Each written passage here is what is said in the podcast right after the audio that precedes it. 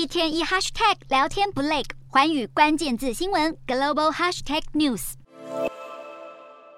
二零二二年初的火红韩剧《二十五二十一》好评满满，如今中国的韩剧迷也终于能看到正版的了。这部热门韩剧十二号起在中国影音平台优酷上架，优酷近期也买下了《神探剧情营》等韩剧的播放权。另一个影音平台哔哩哔哩也从本月开始播放韩剧《机智医生生活》。这么多部韩剧接连上架，难道是中国的禁韩令要解除了吗？南韩二零一六年允许驻韩美军在境内部署萨德反飞弹系统后，遭北京当局实施禁韩令，封锁南韩影视作品在中国播放。不过，南韩总统尹锡悦十一月和中国国家主席习近平进行会谈后，就陆续有韩剧解禁在中国上架，显示两国关系似乎逐渐回暖。不过，有专家认为，几部韩剧重回中国影视平台，不见得代表北京当局会解除禁韩令。专家分析，韩剧解禁可能是中国祭出的怀柔政策，但若要观察北京当局是否真的全面解除禁韩令，还是得看中国愿不愿意开放旅行团前往南韩观光，重启韩中包机与邮轮，并使用乐天集团投资的相关设施等诸多有关面向。